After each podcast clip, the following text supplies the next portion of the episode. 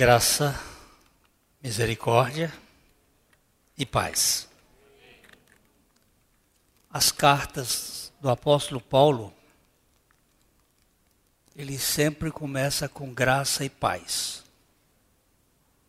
E quando ele fala com o pastor Timóteo, ele usa a palavra misericórdia.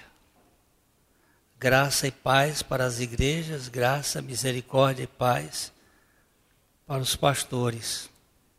Como a gente está falando também para a igreja e para pastores aí espalhados, a gente tem que usar misericórdia também, porque eles precisam, nós precisamos demais da misericórdia. A graça é Deus nos dá o que nós não merecemos. Graça é Deus nos dá o que nós não merecemos. E misericórdia é Ele não nos dá o que nós merecemos. Então, são duas coisas que precisam andar juntas: remando graça e misericórdia. Ele me dá o que eu não mereço e ele não me dá o que eu mereço. Muito bem, meus irmãos, vamos para João capítulo 14. Evangelho de João, capítulo 14. Nós vamos ler os versos 15 a 26. 15 é apenas a elisão, é a ligação daquilo que falamos anteriormente. E ali, do, do 16 em diante, nós estaremos caminhando neste texto para a glória do Senhor. guardareis os meus mandamentos. E eu rogarei o Pai, e ele vos dará outro consolador, a fim de que esteja para sempre convosco. O Espírito da Verdade, que o mundo não pode receber, porque não o vê, nem o conhece. Vós o conheceis, porque ele habita convosco e estará em vós. Por favor, Vanderlei, volta. Vamos ler os versículos 16 e 17, outra vez, só para você olhar para o texto. E eu rogarei ao Pai, e ele vos dará outro consolador, a fim de que esteja para sempre convosco em, e estará em vós. Não. O Espírito da Verdade, que o mundo não pode receber, porque não o vê, nem o conhece. Vós o conheceis, porque ele habita convosco e estará em vós. Continua. Não vos deixarei órfãos, voltarei para vós outros. Ainda por um pouco, e o mundo não me verá mais. Vós, porém, me vereis, porque eu vivo, vós também vivereis. Naquele dia vós conhecereis que eu estou em meu Pai, e vós em mim, e eu em vós. Aquele que tem os meus mandamentos e os guarda, esse é o que me ama. E aquele que me ama será amado por meu Pai, e eu também o amarei e me manifestarei a ele. Disse-lhe Judas, não o Iscariotes: De onde procede, Senhor, que está para manifestar-te a nós e não ao mundo? Respondeu-lhe Jesus: Se alguém me ama, guardará a minha palavra, e meu Pai o amará. E viremos para ele e faremos nele morada. Quem não me ama, não guarda as minhas palavras, e a palavra que estais ouvindo não é minha, mas do Pai que me enviou. Isto vos tenho dito, estando ainda convosco. Mas o Consolador, o Espírito Santo, a quem o Pai enviará em meu nome, esse vos ensinará todas as coisas e vos fará lembrar de tudo o que vos, o que vos tenho dito. Aleluia. Nós te damos muitas graças, Pai.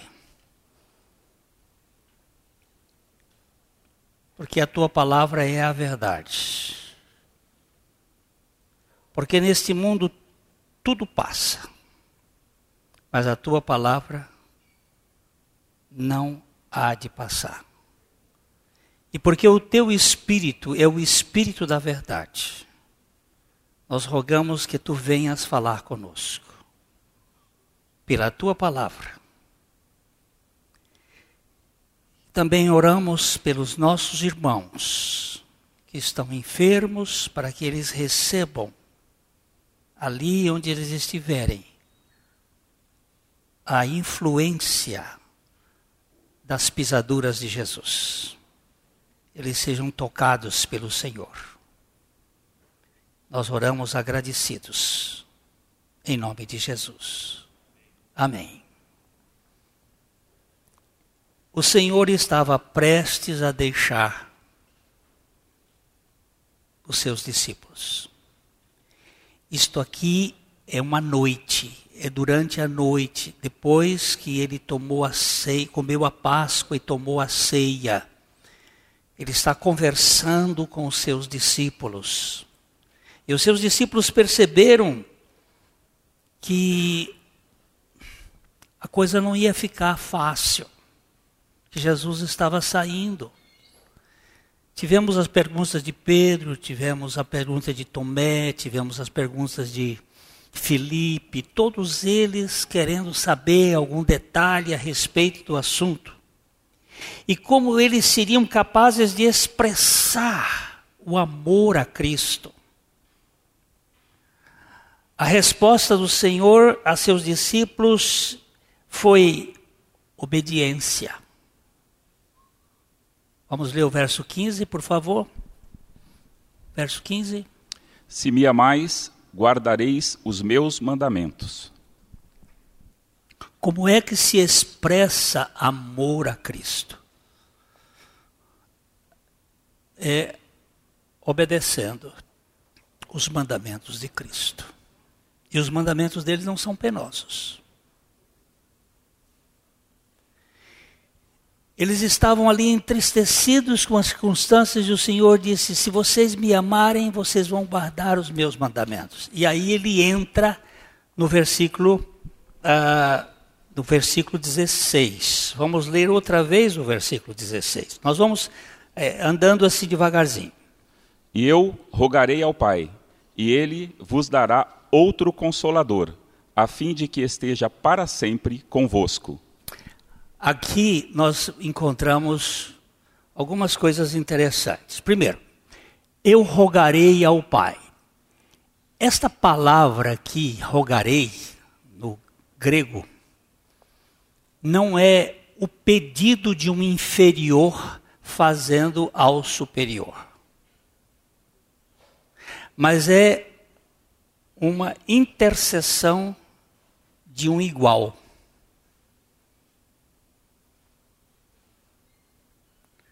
Jesus aqui coloca-se numa posição, eu rogarei ao Pai, não é como eu, quando oro a Deus, eu sou um inferior rogando ao superior. Aquele que tem todo o poder. Jesus estava aqui se colocando numa posição, eu rogarei ao Pai e ele vos dará outro consolador. Esta palavra aqui é palavra-chave. O consolador, que na verdade é Parakletos, que significa advogado, consolador ou ajudador. E o termo outro não é heteros, que é outro bem diferente, mas é outro igual. É alós.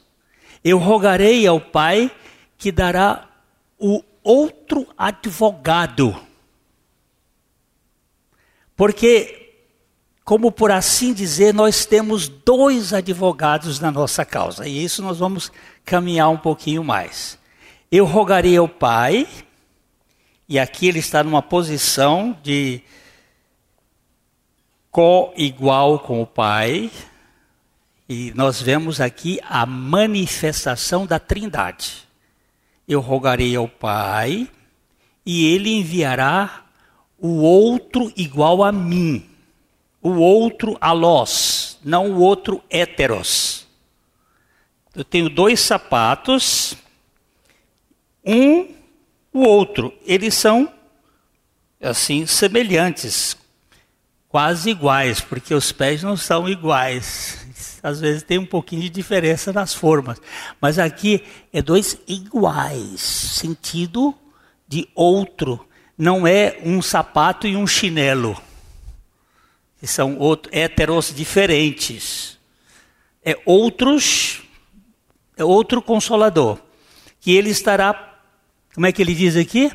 A fim de que esteja para sempre convosco. Para sempre. Ah, o ajudante, o paráclito, nós, Jesus, Jesus Cristo é o advogado do pecador. Ele é o paráclito do pecador. Vamos dar uma olhadinha em 1 João capítulo 2, versículo 1. 1 João 2, 1. Filhinhos meus, estas coisas vos, vos escrevo para que não pequeis. Se todavia alguém pecar, temos advogado junto ao Pai, Jesus Cristo, o justo. Esse aqui é a palavra parácletos, mesma palavra para o Espírito Santo. É, é, filhinhos meus, estas coisas vos escrevo para que não pequeis. Se todavia alguém pecar, nós temos o Paráclito junto ao Pai Jesus Cristo, o justo, o advogado do pecador. Jesus é o advogado do pecador. Jesus é o meu advogado para me levar ao Pai. Porque ninguém vem ao Pai senão por Ele. Mas agora ele está orando, dizendo: Eu vou orar ao Pai para mandar outro advogado igual a mim, mas não para o pecador. Esse outro advogado é para o crente. Ele vem não para o pecador. Para o pecador é Jesus, é o advogado do pecado. Mas o Espírito Santo, o outro ajudante, o outro advogado, o outro consolador, é o consolador dos crentes. O Espírito Santo viria para habitar nos crentes. No Antigo Testamento, o Espírito Santo descia sobre as pessoas em várias ocasiões, mas depois, muitas vezes, ele deixava as pessoas. Tem uma oração de Davi que não cabe mais hoje. Que ele diz assim: Não retires de mim o teu Espírito Santo. Essa oração não pode ser feita por um crente. Porque a revelação, ela é progressiva. E o Espírito Santo teve os seus papéis. Se você quiser ver uma figura dele, está na, na pomba, lá do do Noé. Noé soltou um corvo e o corvo veio e ficou voando, não voltou mais porque o corvo mudou a sua ração durante o período do dilúvio e depois do dilúvio ele passou a ser carnívoro e lá tinha um bocado de carne para ele comer. Que é onde o corvo, ele é muita figura do maligno que fica no mundo. Agora ele solta uma pomba. A pomba vai e não tem onde pousar. Volta. Depois ele solta uma semana depois a pomba, ela vai e traz um galinho de oliveira. Três, na terceira semana ele solta, ela vai e não volta mais. Alguns Dizem que o Espírito Santo é uma figura da pomba. Ele primeiro foi e não tinha onde pousar, voltou. Até Abraão, nós não temos aí no dilúvio muita coisa. Em Abraão há um escolhido. Aí ele traz a, a folhinha, e ele vinha. Veio sobre Sansão, veio sobre Moisés, vinha, vinha, e às vezes ele saía. Deixava, deixou Sansão. Agora, ele veio, a pombinha foi e ficou.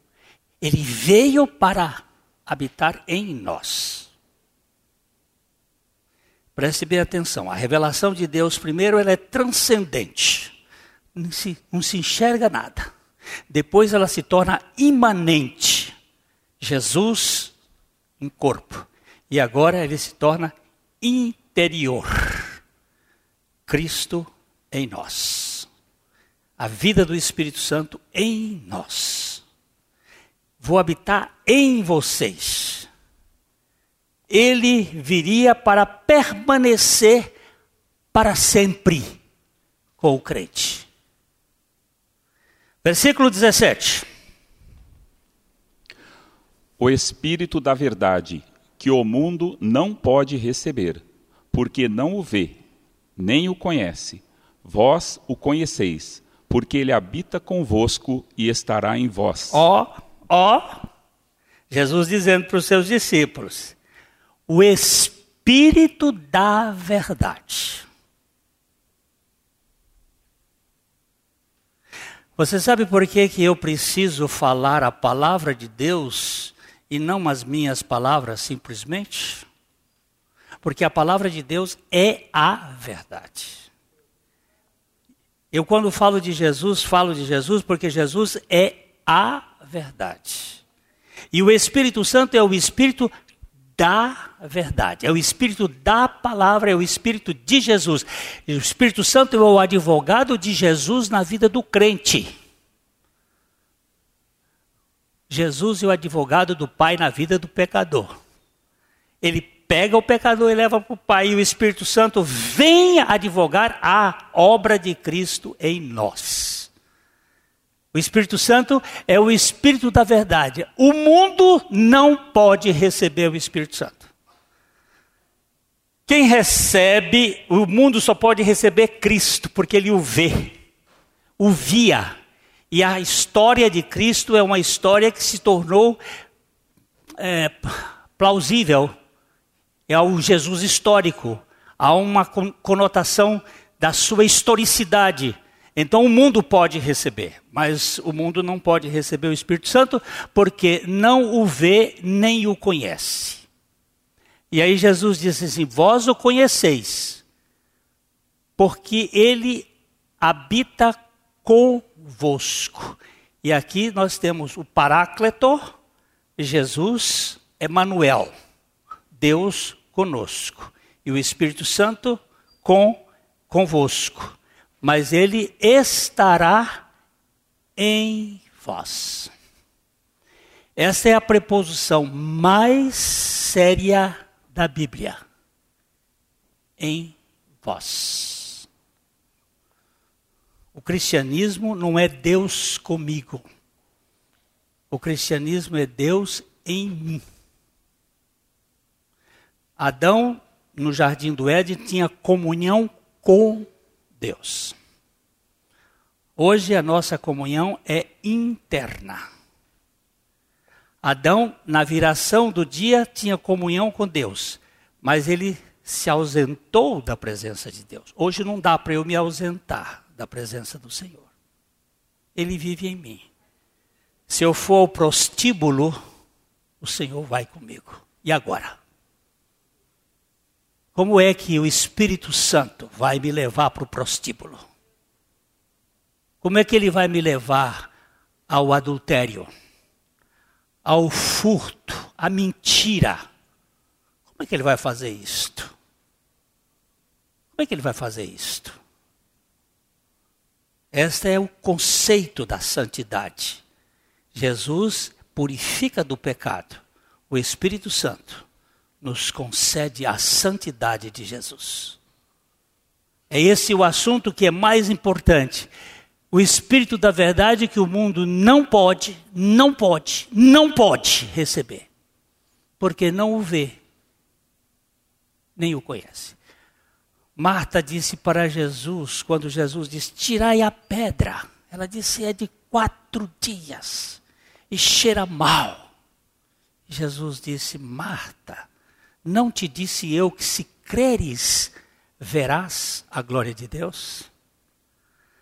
Não é ver para crer, é crer para ver. O mundo quer primeiro constatar. Eu vejo, eu vejo, aí eu constato, aí então eu creio. Não crê. Isso não é crença, isso é ciência. Isso é coisa de laboratório. Fé é o firme fundamento das coisas que se esperam e a prova daquilo que não se vê. Então, aqui o mundo não pode receber. Verso 18.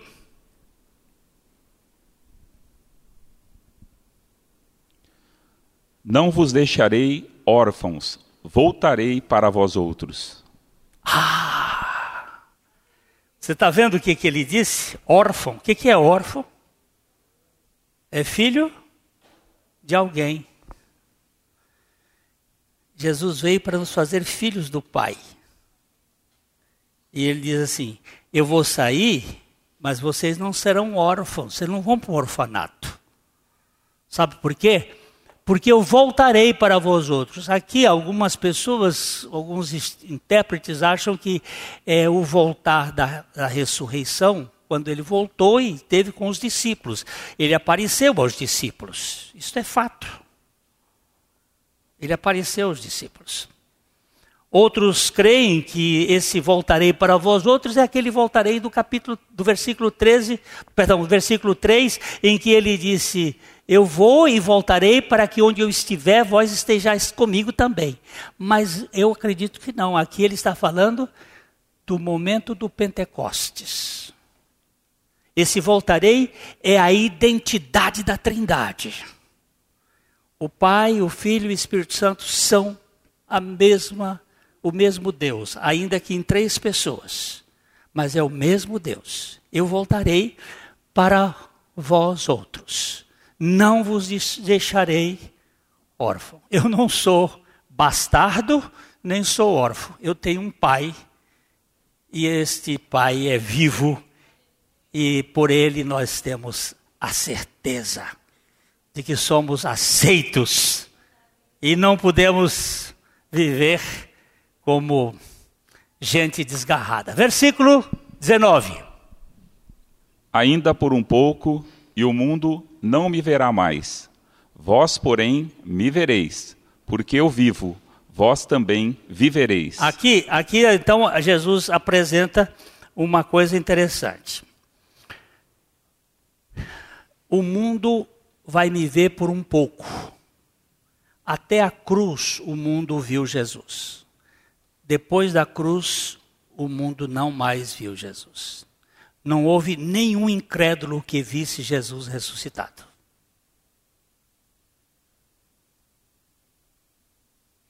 Vocês se lembram que na parábola do rico e Lázaro, o Lázaro que estava lá no paraíso, o rico estava no Hades, o, o, o rico disse para o pai Abraão: manda Lázaro. Lá na terra eu tenho cinco irmãos. E eles não conhecem, manda o Lázaro. E o Abraão disse: ainda que um morto ressuscitasse, eles não iriam crer. A ressurreição não é assunto para incrédulos é assunto para crentes. O mundo poderia ver Jesus até na cruz. A partir daí, não tem mais visão de Jesus. O Senhor, ele só foi visto pelos crentes. Depois que ele foi ressuscitado, nós vamos ver aqui, por exemplo, é, 1 Coríntios capítulo 15, os versos de 5 a 8. 1 Coríntios 15. Só foram vistos por aqueles que o amavam. E apareceu a Cefas, e depois aos doze. Depois foi, foi visto por mais de 500 irmãos de uma só vez, dos quais a maioria sobrevive até agora, porém alguns já dormem. Depois foi visto por Tiago, mais tarde por todos os apóstolos. E afinal, depois de todos, foi visto também por mim, como por um nascido fora do tempo. Quem foi que viu o Senhor ressuscitado? Hã? Presta atenção, vamos ler de novo aqui. Passa o 5, ó. É, é, apareceu a Cefas. E apareceu a Cefas. Depois? Depois aos doze. Aos doze. Depois? Depois foi visto por mais de 500 irmãos de uma só vez, dos quais a maioria sobrevive até agora.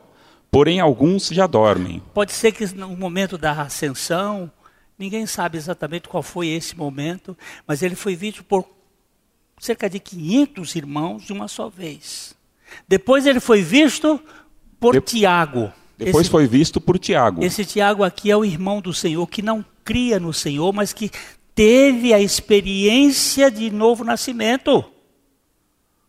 Os irmãos de Jesus, Judas, Tiago, foram, foram salvos por Jesus, mas eles não criam no Jesus antes. Não? Então, mais tarde, por todos os apóstolos e. E afinal, depois de todos, foi visto também por mim, como por um nascido fora do tempo. Paulo diz que viu o Senhor ressuscitado.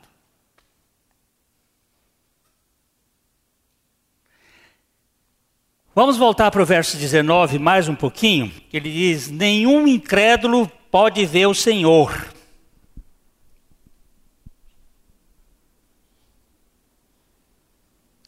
Ainda por um pouco, e o mundo não me verá mais. Vós, porém, me vereis, porque eu vivo, vós também vivereis. Eu? O mundo não me verá mais. O mundo não me verá mais. Vós, porém, me vereis porque eu vivo, vós também vivereis. Aqui, alguns uh, estudiosos, e eu sou tendente a achar eles com eles também, dizem que a partir da ressurreição é que houve regeneração das pessoas, inclusive dos discípulos. Porque nós somos justificados pela morte de Cristo mas nós somos vivificados pela vida de Cristo. E aqui nós temos uma, uma coisa muito interessante. Versículo 20. Naquele dia vós conhecereis que eu estou em meu Pai, e vós em mim, e eu em vós. Olha que coisa mais preciosa. Naquele dia. Que dia seria este? a descida do Espírito Santo, ou a cruz, quando Jesus nos atraiu a Ele, é uma série de implicações. É difícil explicar como é que Cristo está no crente e como é que o crente está em Cristo ao mesmo tempo. A única ilustração que eu encontrei foi do ferro na fornalha, ou do tição no fogo, da madeira no fogo. O ferro está na fornalha e a fornalha está no ferro, o fogo está no ferro. O ferro o ferro está no fogo, ele vai e fica vermelho. O fogo está no ferro. A única ilustração, mas eu sei pela Bíblia de que eu estou em Cristo e que Cristo está em mim. E eu estou em Cristo porque Ele me atraiu a Ele na cruz. E eu estou em Cristo porque Ele veio viver em mim na ressurreição. Naquele dia, vocês, olha a expressão que ele vai dizendo: naquele dia vós conhecereis que eu estou em meu Pai, vós em mim e eu em vós. Gente, esse corpo elegante aqui, ele é um tabernáculo, ele é um, uma orrel, onde habita três pessoas, habitam três pessoas: o Pai, o Filho e o Espírito Santo. Ele, nós viremos e faremos nele morada, eu e o Pai. Mas o Espírito Santo já tinha vindo antes. Ele estará para sempre convosco, porque foi ele que me convenceu do pecado. E ele convenceu porque todos os que o Pai deu a Jesus, estes foram convencidos pelo Espírito Santo.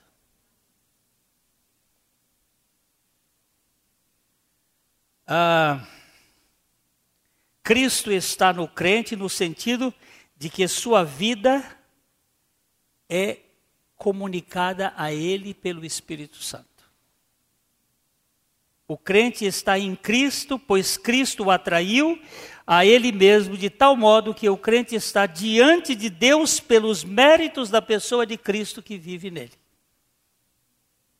Versículo 21. Aquele que tem os meus mandamentos e os guarda, esse é o que me ama. Aquele que me ama será amado por meu Pai, e eu também o amarei e me manifestarei a ele. Opa! Ele volta ao versículo 15. Você me ama, você obedece.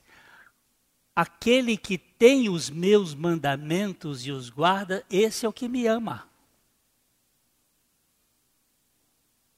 Oh, eu amo a Cristo. Oh, eu amo a Cristo. Oh, eu amo a Cristo. Por quê? Por quê? Hã? Por quê? Porque Cristo vive em mim porque Cristo me amou primeiro.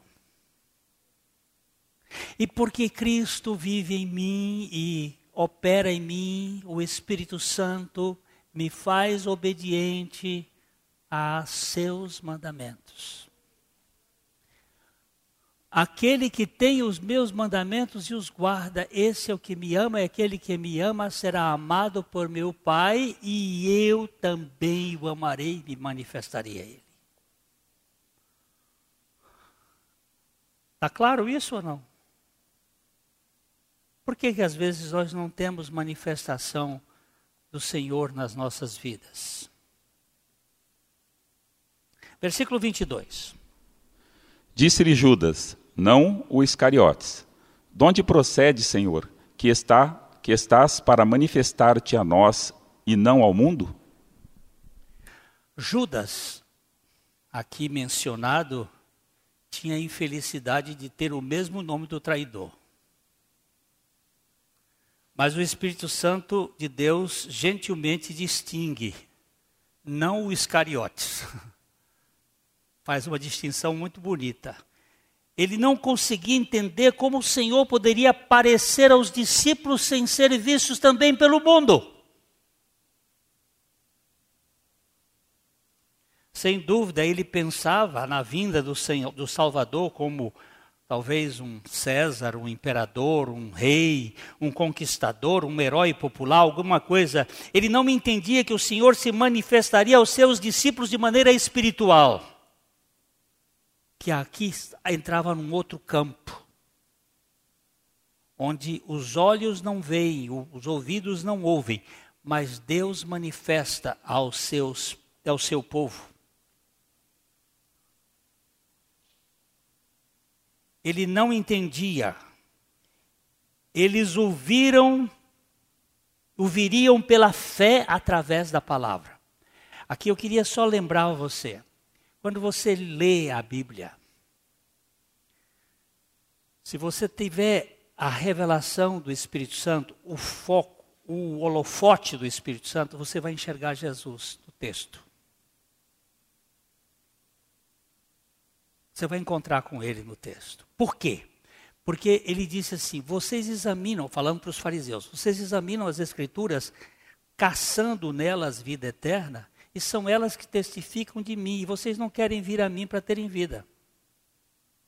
Dr. Christian Shane, uma vez ele pregando, ele disse assim: se você lê a Bíblia e não encontrar Jesus naquela página, não é a Bíblia que você está lendo.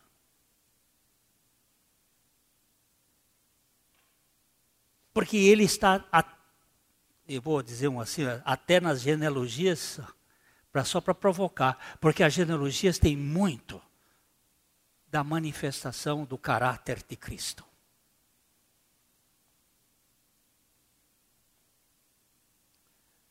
Eles o viriam pela fé através da palavra. Pelo Espírito de Deus, podemos realmente conhecer a Cristo melhor do que os discípulos conheceram quando estavam com ele na terra. Hoje nós temos mais privilégios do que João, Tiago, Pedro. Vou dar uma lidinha em 2 Coríntios 5, 2 Coríntios 5,16. Por que, que Paulo disse isto? Assim que nós, daqui por diante, a ninguém conhecemos segundo a carne, e se antes conhecemos Cristo segundo a carne, já agora não o conhecemos deste modo. No tempo que Jesus estava aqui nesse mundo, vamos dizer, tinha 15 mil pessoas acompanhando ele. Aqueles que estavam próximo dele, ali na frente, no, no front, podiam vê-lo melhor, podiam, podiam ter mais, sentir até o cheiro dele ali pertinho. E aqueles que estavam lá no fim da fila, como Zaqueu, que não, não era pequenininho, subiu numa árvore para poder enxergá-lo, não tinham. Mas hoje, cada um de nós, onde estiver, lá na sua casa, onde você estiver, você está tão próximo dele como aquele que estava ali do lado dele, inclinando o cabeça no peito, que foi João. Você e eu podemos estar tão próximo dele hoje, muito mais do que os discípulos no tempo dele. Isso é demais. Sabe por quê? Por causa do Espírito Santo. Por causa do Espírito Santo. É surpreendente quando ele estava aqui, os que estavam na frente da multidão estavam lá vendo. Mas agora, a resposta de Cristo à pergunta de Judas é muito importante. Vamos ler o verso 23. Respondeu-lhe Jesus: Se alguém me ama, guardará a minha palavra, e meu Pai o amará. E viremos para ele e faremos nele morada. De novo o Senhor falando: Olha, você quer me conhecer, você quer me ver? Guarda a minha palavra. Fica comigo na palavra. Leia a palavra. Estude a palavra. Peça revelação ao Espírito pela palavra. Oh, meu Deus, eu sou tão ignorante. Eu não consigo perceber. Espírito Santo, vem revelar aqui a tua palavra ao meu coração. Enquanto, ó Salvador, teu livro eu ler, meus olhos vêm abrir, pois quero ver da mera letra além a ti, Senhor.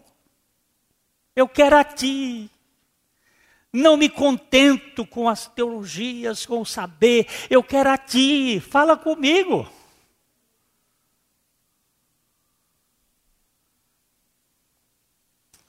Versículo 24. Quem não me ama, não guarda as minhas palavras. E a palavra que estais ouvindo não é minha, mas do Pai, que me enviou.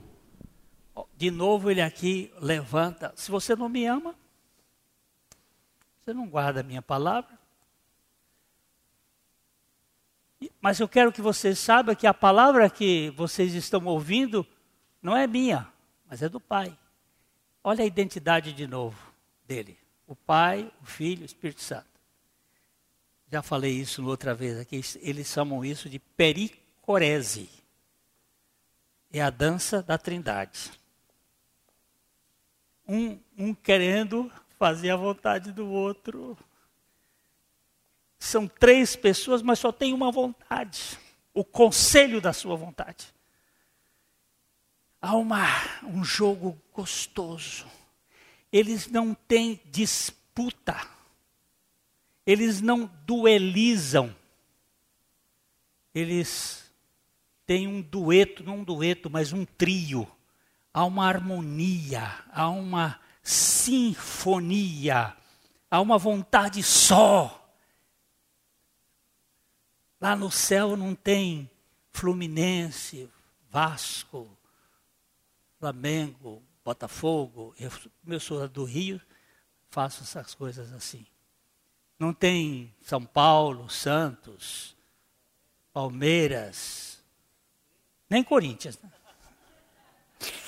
Não tem, não tem, não tem disputa, não tem jogador, não tem, não, lá no céu não tem. Lá no céu tem um Deus único, com uma única vontade, com uma coisa assim. Olha, a palavra que eu estou dizendo não é minha, mas do Pai que me enviou. Depois eles vão dizer: esta é a palavra do Espírito. Versículo 25. Isto vos tenho dito, estando ainda convosco. Agora ele está dizendo: Ó, eu estou falando todas essas coisas agora, ainda já estou aqui visível, depois vocês vão me ver, mas vão me ver com os olhos da fé. Ainda é convosco. Versículo 26.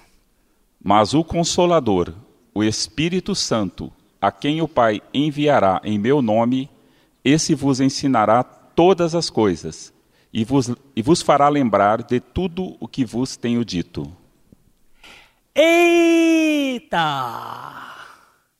O advogado, o consolador, o outro ajudador, o Espírito Santo, o Espírito Santo da verdade, o Espírito Santo a quem o Pai enviará em meu nome esse vos ensinará todas as coisas e vos fará lembrar de tudo o que eu vos tenho dito.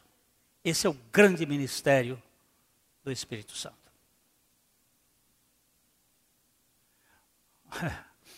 Uma vez o pastor Abuchaim estava num seminário, ele ia fazer uma série de, de preleções naquele seminário, e ele estava com a sua Bíblia sentado, assim, num, num banco, numa praça daquela, daquele seminário. E um estudante chegou para ele e disse: O senhor é estudante de teologia? Ele disse: Sou. E em que ano o senhor está? Aí ele disse assim: Meu filho, Faz tempo que eu estudo teologia, mas eu nem sei quantos anos. E disse: Mas o senhor não vai formar? Ele disse: Meu filho, na escola que eu estudo não tem formatura. Na minha escola você está sempre aprendendo. Onde é esse seminário? Ele disse: É o seminário do Espírito Santo. Lá a gente não tem, não tem diploma. Nós estamos sempre aprendendo, estamos aprendendo.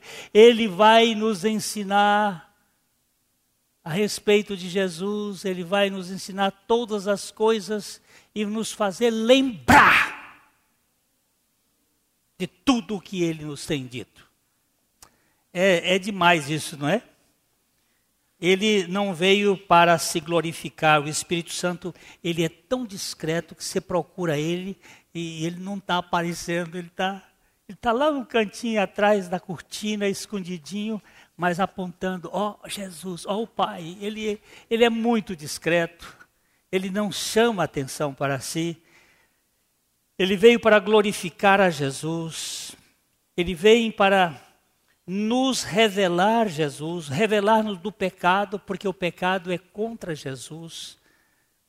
Quando ele vier, convencerá o mundo do pecado, da justiça do juízo do pecado, porque não crê em mim. Ele vem com esse objetivo, ele vem para ensinar todas as coisas que o Senhor disse. Ele fez isso antes por meio do ministério falado dos apóstolos e através da palavra escrita de Deus que temos hoje. Quando nós lemos a palavra, nós precisamos ouvir o sotaque do Espírito Santo. Oh, e quem disse isso aqui? Eu às vezes digo assim: olha o que Paulo disse. Aí depois eu digo: não, não, não, para. Olha o que o Espírito Santo disse através de Paulo. Olha o que João disse. Não, não, não. Olha o que o Espírito Santo disse através de João.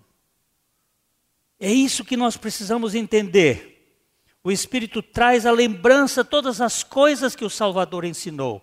Na verdade, o Senhor Jesus parece ter apresentado de, em forma de germe tudo, todo o ensino que é dado a nós e desenvolvido pelo Espírito Santo no restante do Novo Testamento. Então a gente pode concluir dizendo o seguinte: Jesus veio como nosso advogado, advogado dos pecadores. Ele veio para salvar aqueles que o Pai deu. Vamos dar uma olhadinha em João, João 6, 37 e 30, a 39. João 6, 37 a 39.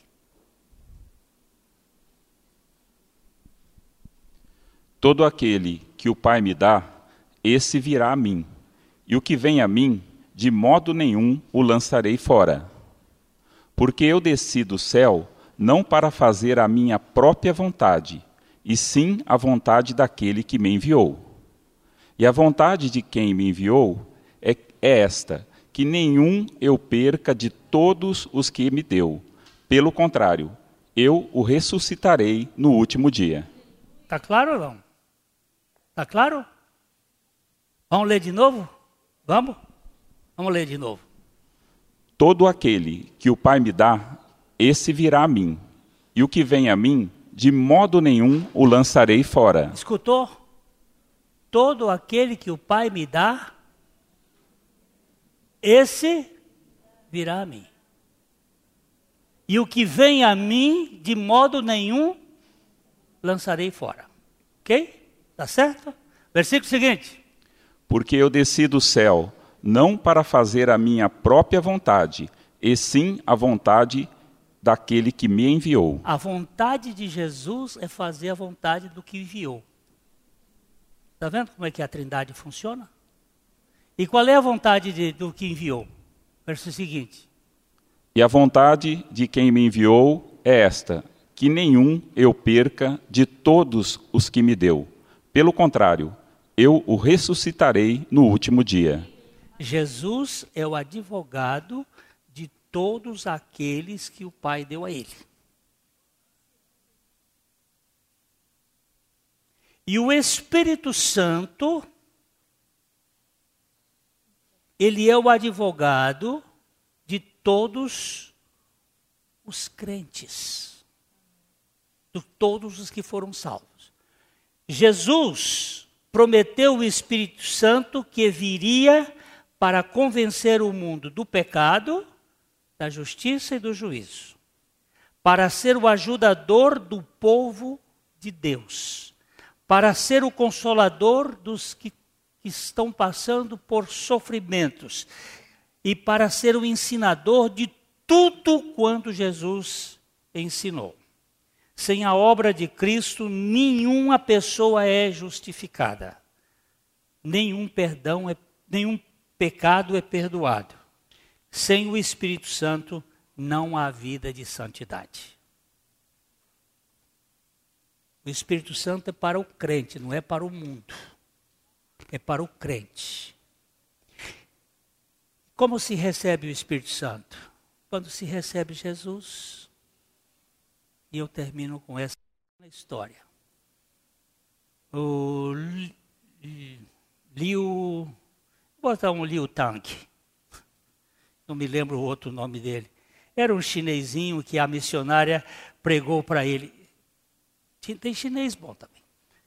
Aí ela pregou o evangelho para ele e ele creu no Senhor Jesus, mas ele estava, ele queria mais, ele queria mais e e ela disse: Olha, eu, eu trouxe hoje uma Bíblia para você. E ele pegou a Bíblia e abraçou a Bíblia e, e disse: Oh, eu não tinha uma Bíblia.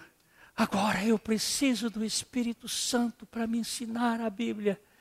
Como eu faço? Aí a, a, a missionária disse: Você não recebeu a Bíblia? Disse: Recebi. Então receba o Espírito Santo como você recebeu a Bíblia. Ele só fez assim eu recebo o Espírito Santo. Amém. Amém. Acabou. Acabou. Ali começou a revelação. Ele se tornou um homem de Deus, mas eu, eu queria saber o nome total dele, mas é Eli ou não sei o quê. É, você já recebeu o Espírito Santo? Amém. É ele que vai lhe ensinar. Nós podemos dizer que a teologia não é nada mais do que a gramática da língua do Espírito Santo, como dizia Lutero. Abra sua Bíblia.